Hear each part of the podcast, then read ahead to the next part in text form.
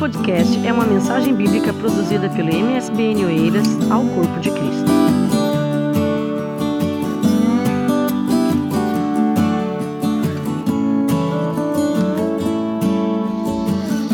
Meus irmãos, paz do Senhor a vocês. Vamos à Bíblia, abra sua Bíblia, aproveita que você está em pé e vamos ler 1 Pedro, capítulo 2.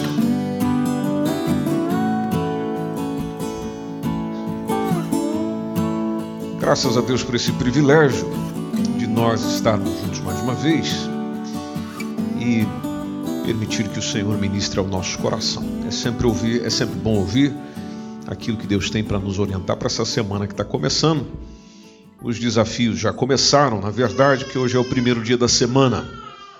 Tem gente que ainda pensa que o primeiro dia da semana é segunda-feira. Não, senhor, não, senhora. Primeiro dia da semana é domingo. Então é por isso que é um dia que nós é, nos colocamos durante mais tempo diante do Senhor, porque o Senhor tem sempre o primeiro lugar na nossa vida. Amém?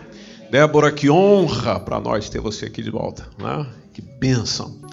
A Celina também decidiu vir aí novamente, né? ver como está todo mundo, como é que está essa gente aí, como é que está esse povo. Dessa vez veio acompanhada a pequena Maria Eduarda fantástico. E também o Mateus que já subiu, né?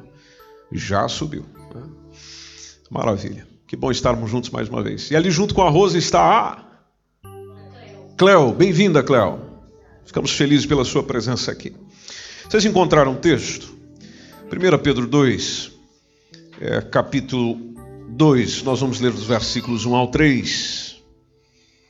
É, diz assim o texto: Deixando, pois, toda malícia e todo engano e fingimentos e invejas e todas as murmurações. Verso 2: Desejai afetuosamente como meninos novamente nascidos, o leite racional não falsificado, para que por ele vardes crescendo.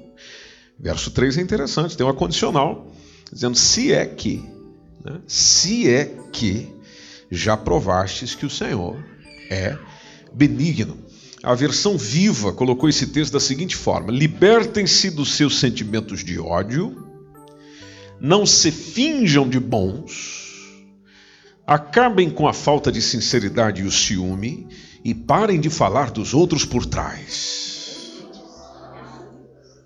Ouch! Essa versão nem floreia o português. Ela, versículo 2 diz: Clamem por mais, como um bebê chora por leite. Comam a palavra de Deus, leiam-na, pensem nela e cresçam fortes no Senhor. Verso 3: Se vocês já experimentaram a retidão e a bondade do Senhor. Amém. Você pode colocar sua Bíblia no banco aí um instantinho e cumprimentar pelo menos umas 10 pessoas, dizendo bem-vindo, bem-vinda, paz do Senhor, como você está, como é o seu nome, de onde você vem, para onde você vai, qual é o teu povo, qual é a tua terra.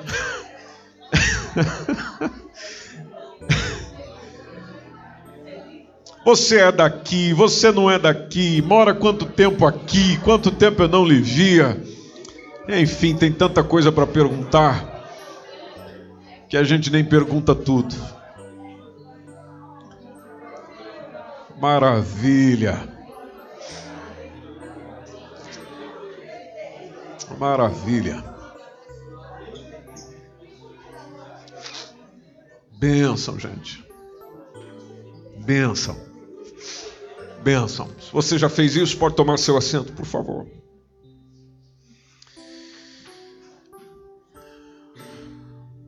Meus irmãos, hoje anda difícil achar pessoas sinceras e dinâmicas. Pessoa sincera, é, a sinceridade tem a ver com aquela virtude a qual a, a pessoa, em palavras e atos, ela é, se conduz na vida sem a intenção de enganar sem a intenção de enganar, de enganar alguém. Ou seja, nas palavras e nos atos ela, ela não tem nem a intenção. Se ela não tem intenção, não tem atitude. Até porque toda é, intenção, aliás, toda ação é fundamentada numa intenção. Como ela não tem intenção de enganar, então engano não haverá. E, e você sabe que isso está se tornando raridade.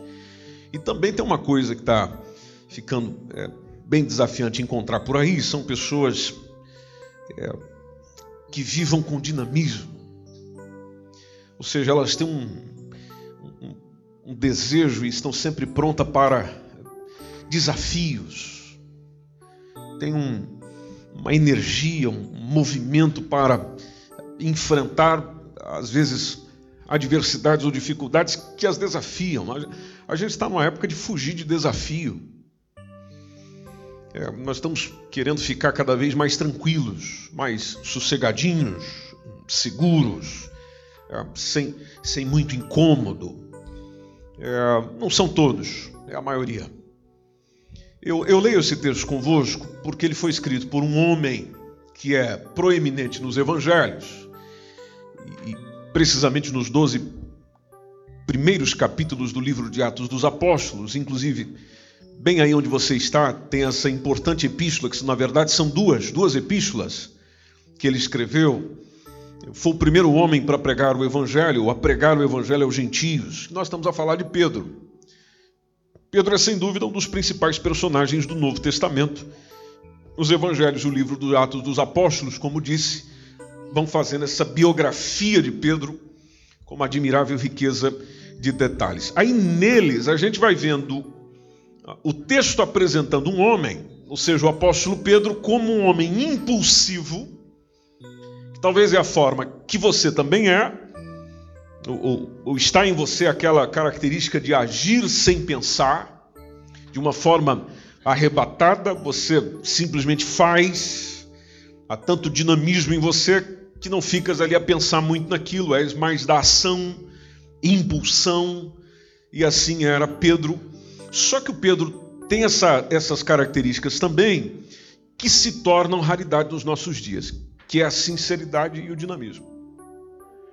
Então nós temos o escritor desse texto, desse mesmo texto que a gente leu, é, que nos evangelhos é apresentado com essa impulsividade constante, Jesus acompanhou isso muito proximamente, mas ao mesmo tempo existe nele uma sinceridade e um dinamismo que é maravilhoso. O, o Simão, Pedro, como nós conhecemos nos evangelhos, juntamente com seu irmão André, eles eram pescadores e, e companheiros, inclusive, de outros dois irmãos, que também eram é, pescadores, que é o João e, e o Tiago, também chamados no evangelho de filhos de Zebedeu. E o Pedro era de Betsaida. Betsaida era uma aldeia que ficava ao norte do mar é, da Galileia Porém, ele estabeleceu a sua residência em Cafarnaum, conforme a gente vai descobrindo sobre ele dentro dos evangelhos, que ficava mais para o lado noroeste do lago, residindo com a sua esposa, residindo com a sua sogra, porque os evangelhos, precisamente Marcos, é, logo no capítulo 1, nos dá a entender, versículo 29, de que a sogra ah, vivia com ele, ah, o André, seu irmão, também morava com ele, é o que nos dá a entender. E interessante que após o encontro com Jesus que o Pedro teve, ele retorna imediatamente para a pesca. Então era um pescador que teve um encontro com Jesus e foi pescar depois. E, e os evangelhos contam de um certo dia que Simão e os seus companheiros, isso nós encontramos lá em Lucas capítulo 5, logo ali nos primeiros versículos, o Simão e os seus companheiros passaram uma noite inteira pescando e nada apanharam. Vocês já leram esse texto? Aí aquela longa e caminhada, aquela longa e mal sucedida noite de serviço, aquela vigília, fez com que eles é, retornassem, ou retornassem, melhor dizendo, à praia é, mais cedo, conforme diz o versículo 5. Aí eles chegam, deparam-se com Jesus, que estava ensinando a multidão, isso já pela manhã, o mestre, vendo dois barcos, conforme vai dizendo o texto, à beira do lago, entra no que pertencia a Simão, pede a Simão que afaste o barco um pouco mais é, da praia, senta-se, De lá ele continua os seus ensinamentos, conforme diz o versículo 3. Aí, quando ele acaba de falar, ele ordena a Simão que lance a rede em águas mais profundas. É, aí esse pescador da Galiléia relutou. Ele relutou dizendo: Olha, nós pescamos, trabalhamos a noite, a noite inteira, isso não deu em nada. Mas pela tua palavra a gente vai fazer isso. Então, confia na palavra do Senhor, por confiar na palavra do Senhor, vai fazê-lo. Aí o versículo 6 até afirma que naquele dia especial eles pescaram uma grande quantidade de peixes e rompia-se-lhes a rede. Veja, não querendo obedecer, mas obedeceu, obedecendo, viu que ele não tinha visto a noite inteira. O Simão ficou tão espantado com aquele milagre que imediatamente, diz o verso 8 e 9, ele se prostra aos pés de Cristo, confessa-lhe os pecados. Ele começa dizendo, como você pode perceber na sua Bíblia: Senhor, ausenta-te de mim, porque eu sou um homem pecador. Verso 9 nos diz: Pois que o espanto se apoderara dele e de todos os, os que com ele estavam por causa da pesca que haviam feito. Aí o, o mestre divino assevera a Pedro, como está no versículo 10, dizendo: Não temas. De agora em diante, serás pescador de homens. Você vai ser pescador de homens. Você vai pescar gente. Aí Jesus muda o nome de Simão. É, Simão, que é uma abreviatura de, de Simeão, que é um dos doze filhos de Jacó, inclusive esse patriarca é, não ficou conhecido exatamente pelo significado do seu nome, que tem a ver com formoso, mas pelo comportamento impulsivo que ele tinha. Prova disso está em Gênesis capítulo 49, entre o versículo 5 e 7. E em Betânia, conforme João 1 e 42, é quando Jesus muda o nome de Simão para Pedro, no grego, ou Cefas, no aramaico. Às vezes, nós lendo o Evangelho, encontramos é, Cefas. O versículo 42 de João 1 diz exatamente isso. Levou-o a Jesus, olhando Jesus para ele, disse: Tu és Simão, filho de Jonas. Tu serás chamado. É Cefas, que quer dizer Pedro.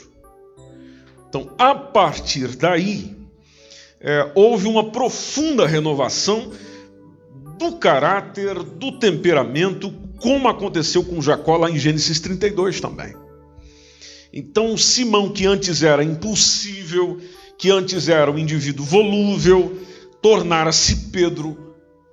E a gente vai percebendo que ele vai ficando, depois de algumas experiências, mais ponderado e lá na frente, constante e bem mais à frente, bem firme como uma pedra, até porque o nome Pedro tem essa significação também que a gente encontra em Mateus 16. Ah, o caráter de Pedro foi sendo transformado por Jesus de uma maneira fantástica e maravilhosa.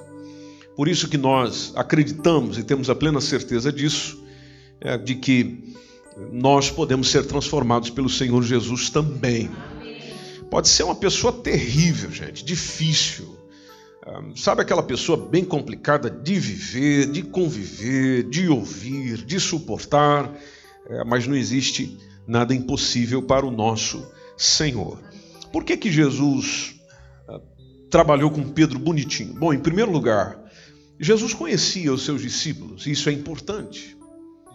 João capítulo 2, versículo 25, até nos diz que ele, ele não necessitava de que alguém testificasse do homem, porque ele bem sabia o que havia em quem? No homem.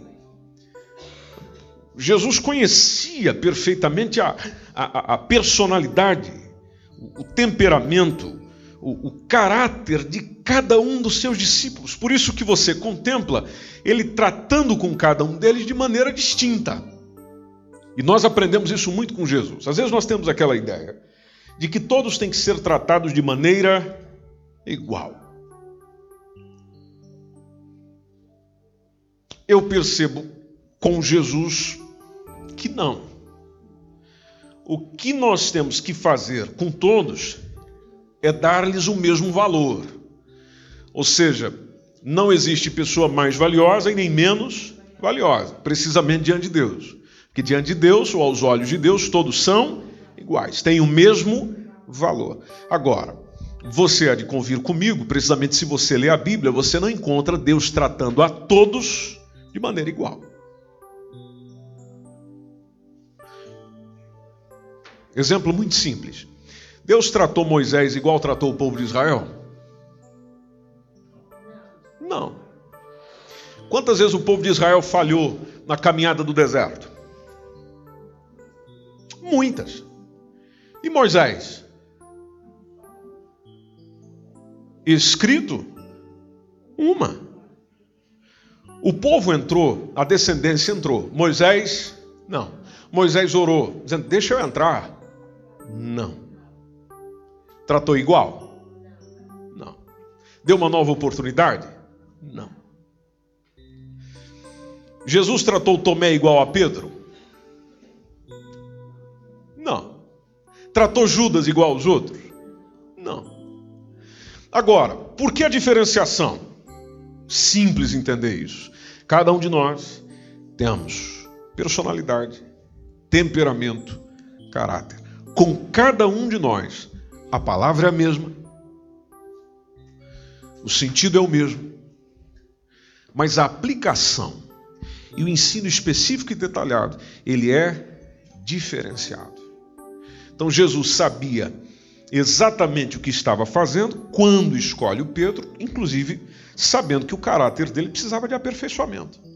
Quando Jesus o chama, e a gente tem isso lá em é, Mateus 16, 15 ao 19, ao chamá-lo à sua seara, Jesus faz uma coisa que é maravilhosa, que, que é mesmo surpreendente. Ele, ele, vai além, além daquilo que se vê, além da, das fraquezas, porque ele conhece as nossas potencialidades. Jesus sabe do que nós somos capazes. Sabendo do que nós somos capazes, ele vai além daquilo que nós consideramos e chamamos de fraqueza. O Pedro demonstra, inclusive, o seu potencial de uma maneira convincente no dia de Pentecostes. Logo após, quando ele, cheio do Espírito Santo, pregou a palavra. E você sabe quanta gente veio para Jesus aquele dia. Atos dos Apóstolos diz que foram quase 3 mil almas é, que aceitaram a Cristo como Salvador. Mas você sabe que a gente gosta de pensar nas fraquezas, né? E aí, quando fala de Pedro, a gente já lembra: é muito bom, muito bonito, muito legal. Mas negou Jesus três vezes. A gente não é assim. É, negou Jesus três vezes.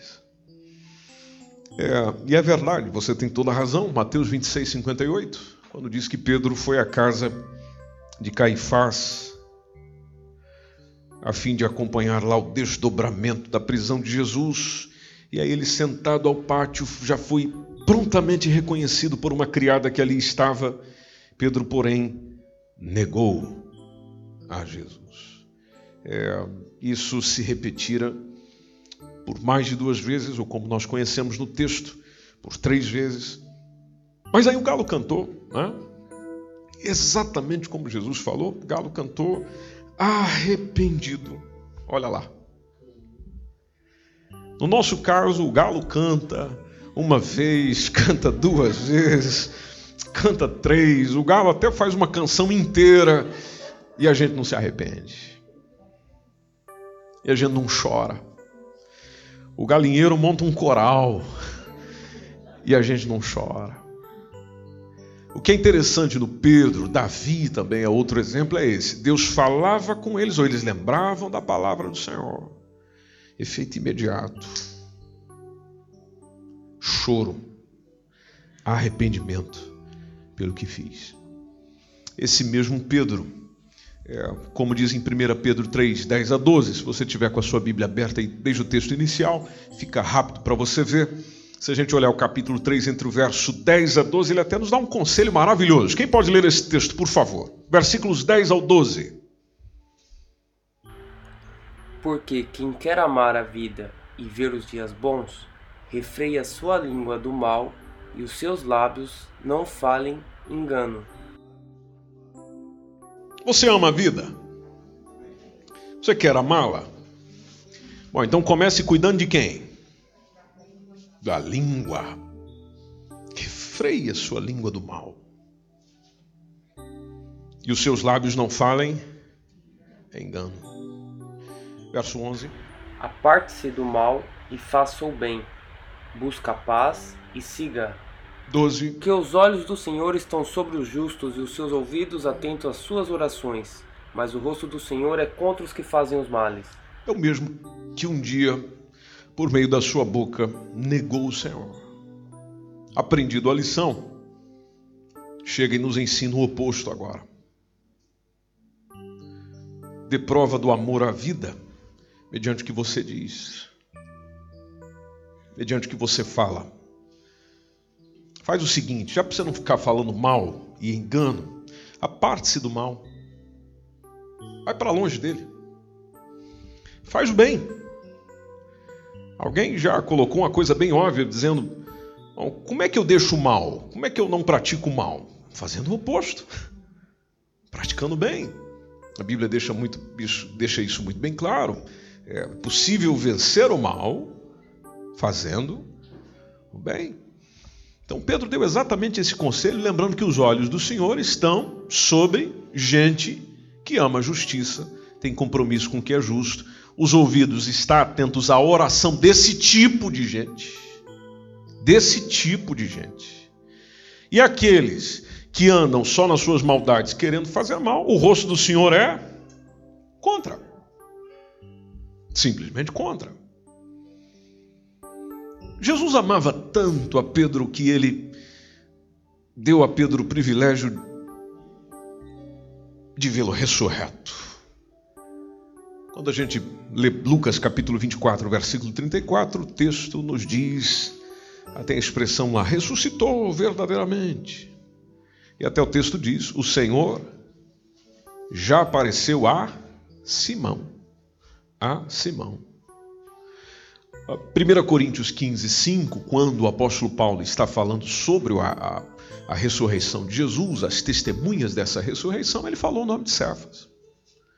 Quando lá no texto está, e foi visto por Cefas, e depois pelos doze. Veja, primeiro Pedro. Primeiro Pedro. Depois os doze. Noutra ocasião, Jesus inclusive deixou uma mensagem para aquele reunisse os outros discípulos lá na Galiléia. A gente encontra essa mensagem lá em Marcos 16, entre o versículo 5 e o versículo 7, quando entrando no sepulcro viram um jovem assentado à direita, vestido de uma roupa comprida, branca, ficaram espantadas as mulheres, mas esse jovem disse a elas: Não vos assusteis, buscais a Jesus o Nazareno, que foi crucificado. Já ressuscitou. Não está aqui. Eis aqui o lugar onde o puseram. Mas ide, verso 7, ide dizei aos discípulos e a Pedro. Oh! E a Pedro. Mas pera lá, o Pedro é discípulo. Não, não, não, é aos discípulos. É, a Pedro. Que ele vai adiante de vós para a Galiléia e aí reúne o pessoal lá. Ali vocês vão ver como ele vos disse. Se a gente lê Lucas 24, 12. Pedro, quando ficou sabendo da notícia, levanta-se, corre ao sepulcro. Diz o texto: abaixa-se, viu só os lenços ali postos, retirou-se, admirando consigo aquele caso. Aí, já na terceira aparição, é quando o mestre pergunta a Pedro por três vezes. A gente, esse texto também é muito conhecido, não é? Quando Jesus está ali, o um momento com Pedro, quando ele diz Simão, isso está em João capítulo 21. É bom a gente ler esse texto. João capítulo 21, versículo 15 a 17. Quando o mestre perguntou a Pedro por três vezes: Simão, filho de Jonas, amas-me? É complicado alguém chegar para você e fazer esse tipo de pergunta assim, uma atrás da outra, três vezes. Parece que está desconfiando da gente, né? Veja o que diz o versículo 15: Depois de terem jantado, disse Jesus a Simão Pedro: Simão, filho de Jonas, amas-me mais do que estes? Ele respondeu: Sim, Senhor, tu sabes que te amo. Disse-lhe: Apacenta os meus cordeiros. Verso 16 torna a dizer-lhe segunda vez: Simão, filho de Jonas, amas-me? Disse-lhe: Sim, Senhor, sim, tu sabes que te amo. Hum, apacenta as minhas ovelhas. Aí está tudo bem tranquilo, o pianista está tocando. Terceira vez. Simão, filho de Jonas.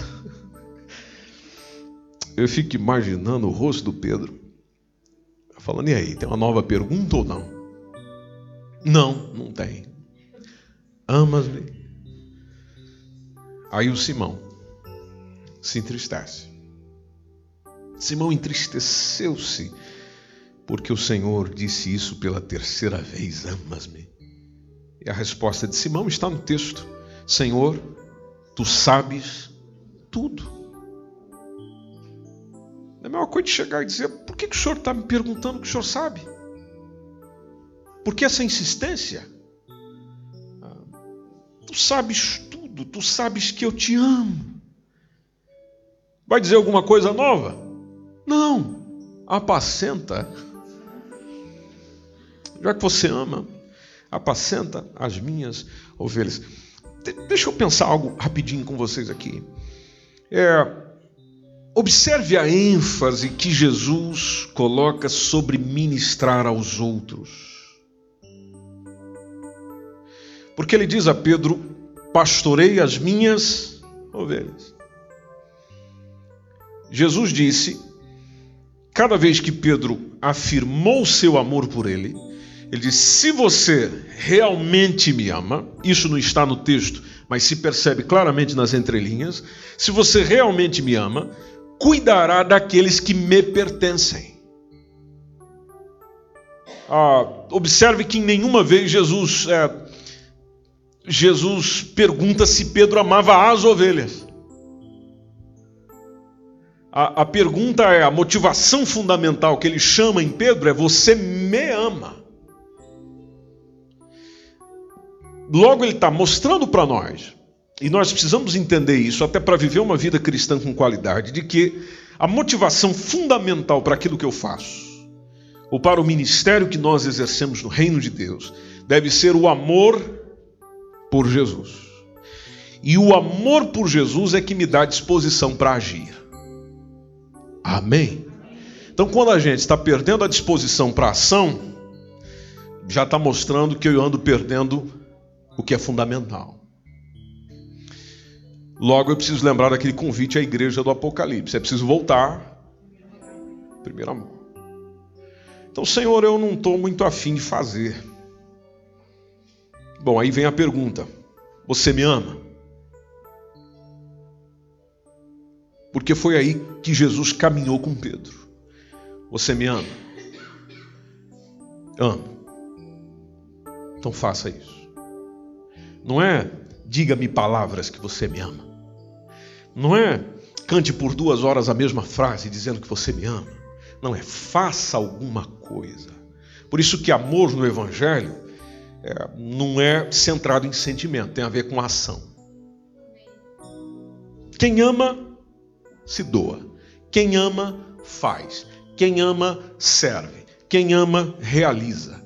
Quem ama, cumpre. Quem ama tem prazer no que faz.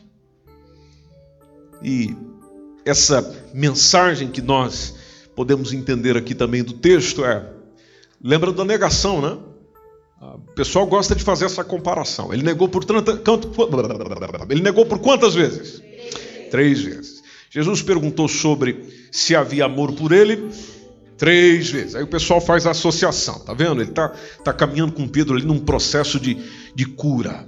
E faz sentido. O que Jesus está dizendo para Pedro também é: mesmo que você tenha fracassado, eu ainda posso usá-lo na vida dos outros. Para os outros pode ter havido um fracasso que lhe descredibiliza, mas nas mãos de Jesus, nas mãos do Senhor, é possível ainda desenvolver alguma coisa a Ele simplesmente baseado no amor que tenho por Ele.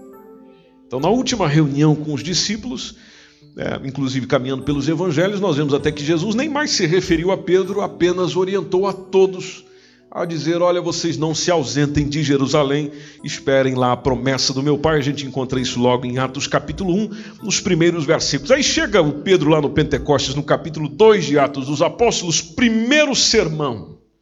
50 dias após a ressurreição de Cristo, ocasião também que foi batizado no Espírito Santo no dia de Pentecostes, aí o Pedro, que outrora negara o Senhor Jesus diante de diversos serviçais, diante de diversas pessoas, agora está confessando Jesus diante de grandes autoridades. O homem mudou ou não mudou? Mudança total, radical. E após o Pentecostes, nós vemos nós vemos esse mesmo Pedro fazendo duas coisas interessantes na vida da igreja. Em primeiro lugar, resistindo à perseguição. Porque o Atos capítulo 4 diz que certa vez esse Pedro estava indo ao templo para orar. Aí tem ali um coxo. O coxo chega e diz: estende a mão. Estendendo a mão, está dizendo: e aí? Tem uma oferta para nós aí ou não? Não tenho ouro, não tenho prata. O que eu tenho, eu te dou. Em nome de Jesus. Levanta e anda. E Pedrão.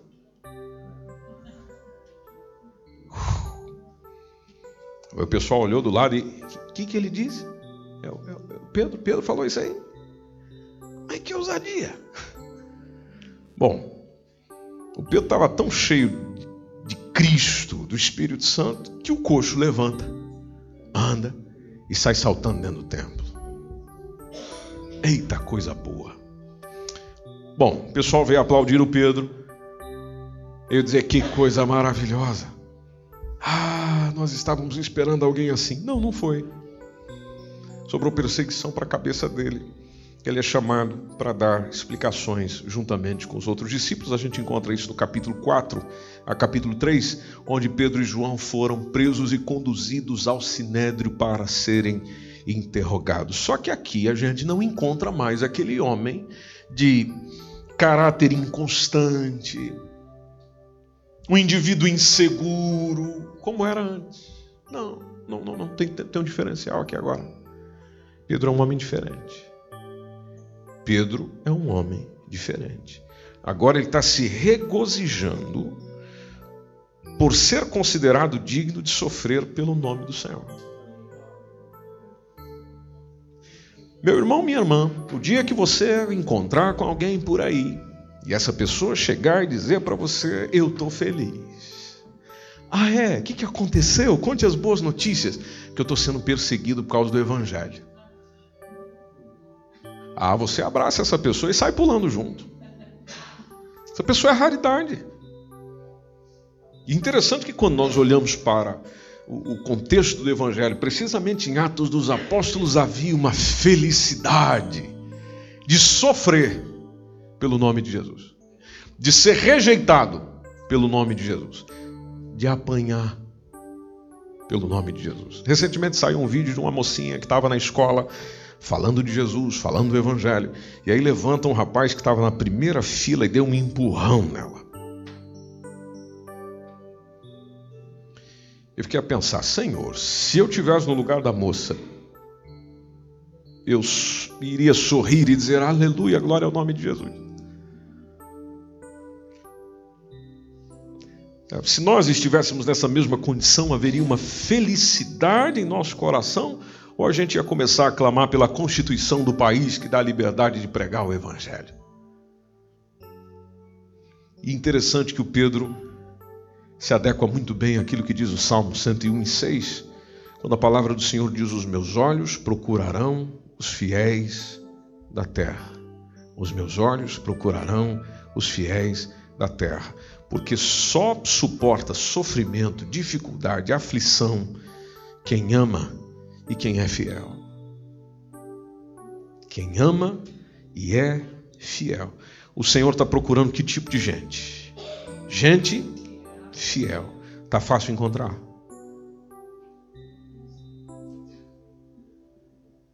Está fácil encontrar, pessoal? Então, se o Senhor procura os fiéis da terra para que estejam comigo, e até o texto diz: o que anda num caminho reto, esse me servirá. Veja lá o que o texto está dizendo. Onde existe retidão, onde existe prontidão nessa mesma obediência, é esse que me serve.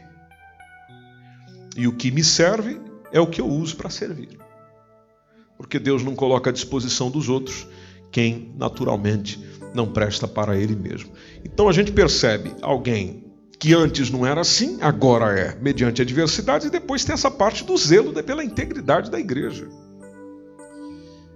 Onde a igreja estava bem recém-formada, ela estava seguindo triunfante, a igreja estava entusiasmada, estava disposta ao sacrifício, mas nem tudo era perfeito. Até hoje não é. E aí, Ananias e Safira, por exemplo, lá no capítulo 5 de Atos dos Apóstolos é que nós encontramos isso. Eles venderam voluntariamente uma propriedade que eles tinham, a fim de que o dinheiro fosse doado aos apóstolos, para que os apóstolos distribuíssem às pessoas para a realização de obras, é, de uma obra social. Só que em vez de entregarem o valor combinado, diz o texto que eles guardam para si uma parte do dinheiro. Eles mentiram acerca da venda do imóvel. Com quem que eles vão encontrar? Com o pastor Pedro. E encontrar um pastor desse é, é tenso, né? É tenso. Pedro, pelo Espírito Santo, logo percebeu o que havia acontecido. Era um caso explícito de desonestidade. O apóstolo os repreendeu severamente e sobreveio sobre aquele casal imediata condenação divina. Você vai morrer agora. Pá! No chão. Primeiro Ananias. Depois vem Safira. Safira chega toda alegrinha, tá, tá, ah, tá aqui, pastor Pedro. Ó, nós fizemos lá, tá, tá. Pá. Por que, que vocês estão mentindo ao Espírito Santo? Olha, aquele pessoal que está vindo ali acabou de levar o seu marido para o necrotério e já estão vindo te buscar também. Pá. Mas há dias atrás esse homem era assim, essa coragem toda, essa firmeza toda, essa convicção toda de dizer e a coisa acontecer imediatamente? Não, não era. Não era. Não tinha nada a ver com isso. Agora, o que aconteceu com Pedro? O que precisa acontecer com a gente também para que essa sinceridade e dinamicidade aconteça em nós também? A gente precisa ter um encontro com a verdade, que a verdade alimenta o caráter. 1 Pedro capítulo 1, vamos falar do Pedro já então, do que ele escreveu, capítulo 1, versículo 22 e 23. Ele escreveu da seguinte forma: Purificando a vossa alma na obediência à verdade. Eu acho interessante essa expressão, porque tem muita gente que pensa que a obediência tem que ser exterior. Não, não, ela vai lá na. Quando a gente caminha pelo Evangelho, ela vai lá na alma. Purifique a alma, purifica dentro. Dentro. Processo começa lá dentro, purificando a vossa alma na obediência à verdade. Para caridade fraternal. Ou seja, tem a ver com aquilo que está ao seu redor também, não fingida. E, gente, é uma pena, mas entre nós evangélicos, é, parece que a gente está ficando especialista em fingir. Vocês concordam ou discordam? É, um, é uma expressão de sentimento que na verdade não existe. E aí, na boa camaradagem, ah, às vezes nós, não querendo mostrar a realidade do coração, chega lá com um sorriso onde você não queria sorrir, elogia quem você não queria elogiar, fala bem de quem no coração você está falando mal, e, e é um fingimento que só. E a gente pega isso de onde? A gente pega isso do Evangelho?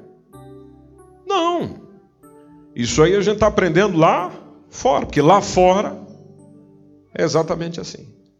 A hipocrisia reina por causa das relações sociais. Tem gente que diz: Poxa vida, a gente na igreja, as pessoas parece que as pessoas estão na igreja e estão mais brutas. Ah, falam as coisas pesadas de ouvir, de sim, mas nós estamos sendo sinceros. E eu particularmente amo gente sincera. Fico feliz, já disse isso para vocês, fico feliz quando alguém chega e estufa o peito e diz: Eu sou sincero, eu falo a verdade.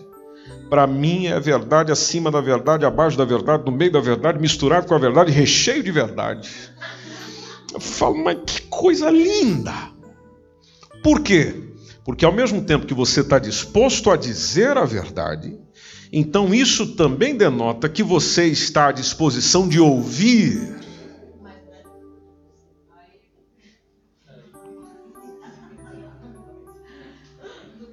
a verdade. Por isso que quando a gente tem um encontro real com Jesus e Jesus é, volta naquela expressão, a verdade alimenta o caráter, mexe no caráter, mas também o nutre, é que esse fingimento que a gente traz da velha natureza, ele vai caindo por terra. Você está bem? Você está bem. Você está mal? Você está mal. Você, quando expressa, expressa o que vai dentro.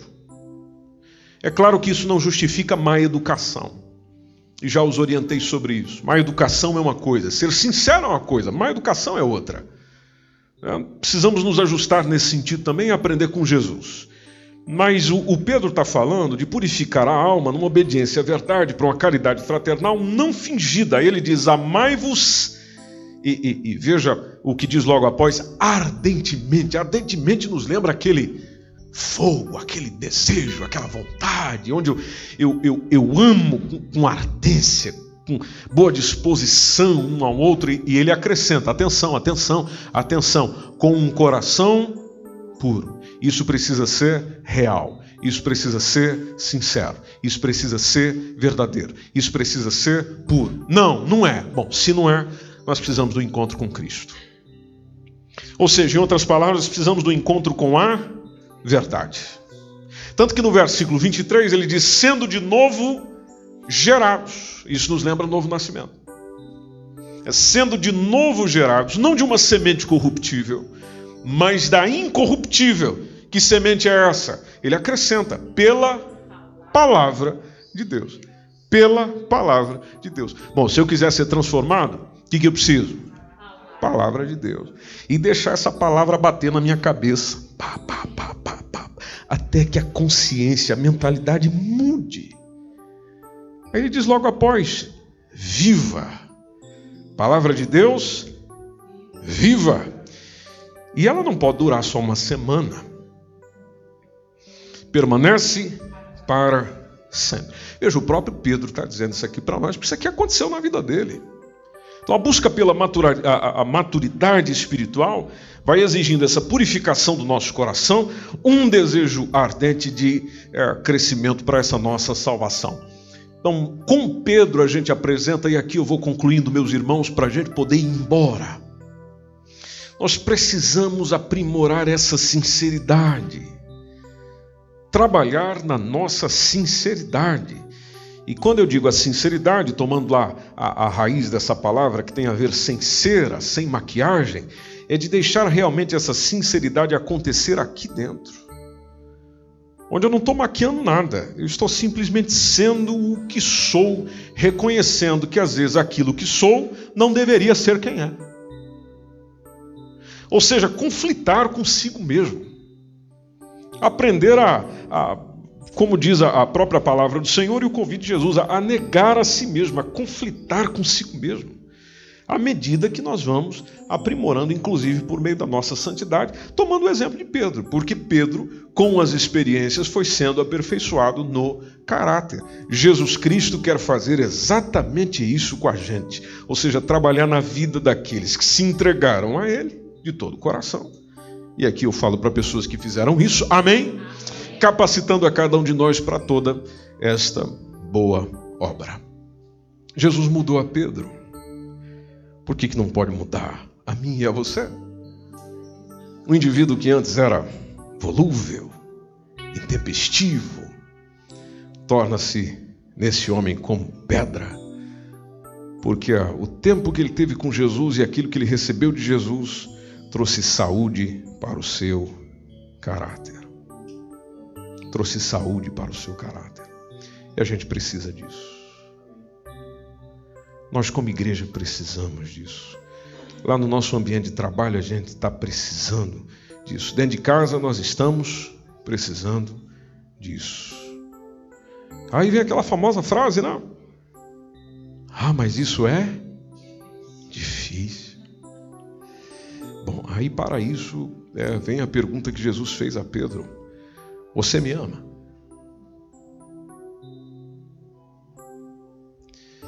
Meu irmão, minha irmã, ou você que ainda não recebeu, é, às vezes, a Jesus Cristo, eu, te faço uma pergunta, mas principalmente você que já recebeu, pensa em uns cinco segundos.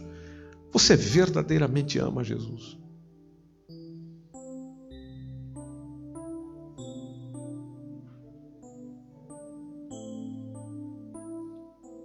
A gente verdadeiramente ama Jesus.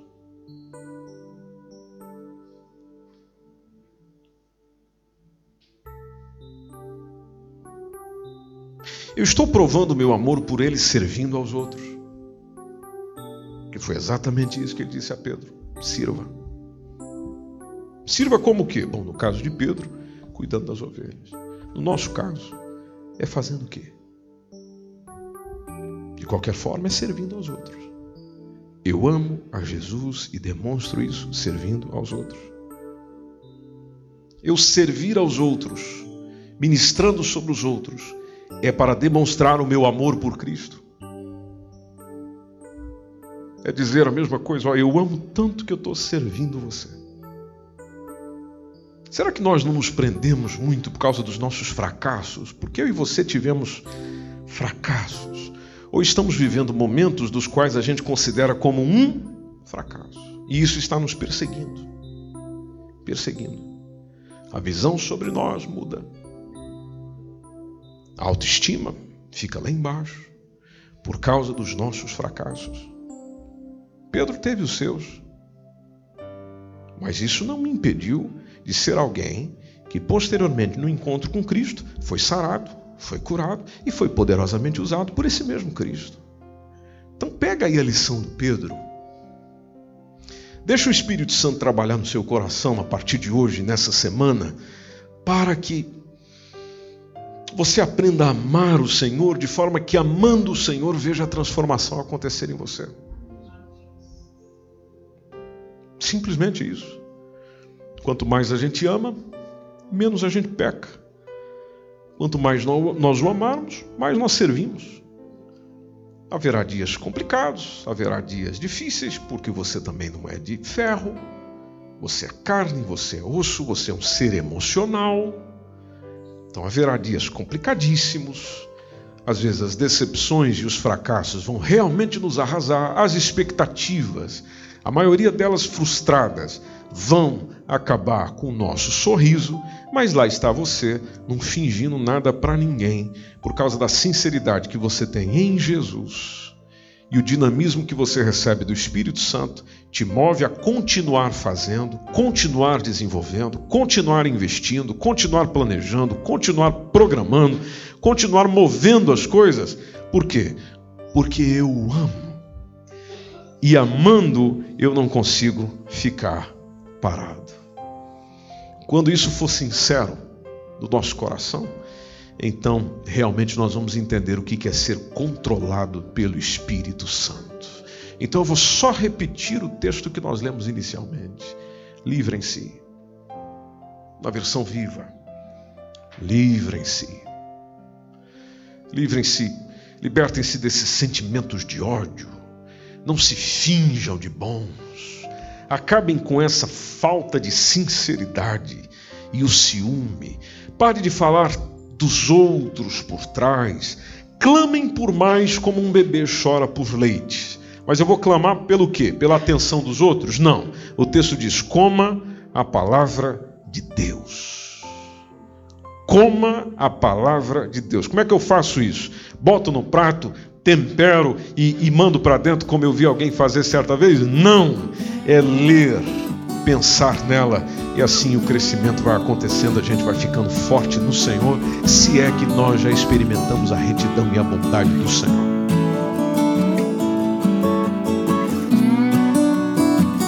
Esse foi mais um podcast, uma mensagem bíblica produzida pela igreja MSBN Oeiras. Siga-nos nas nossas redes sociais, Facebook e Instagram. Subscreva o nosso podcast e também o nosso canal do YouTube. Saiba mais informações em msbnportugal.com.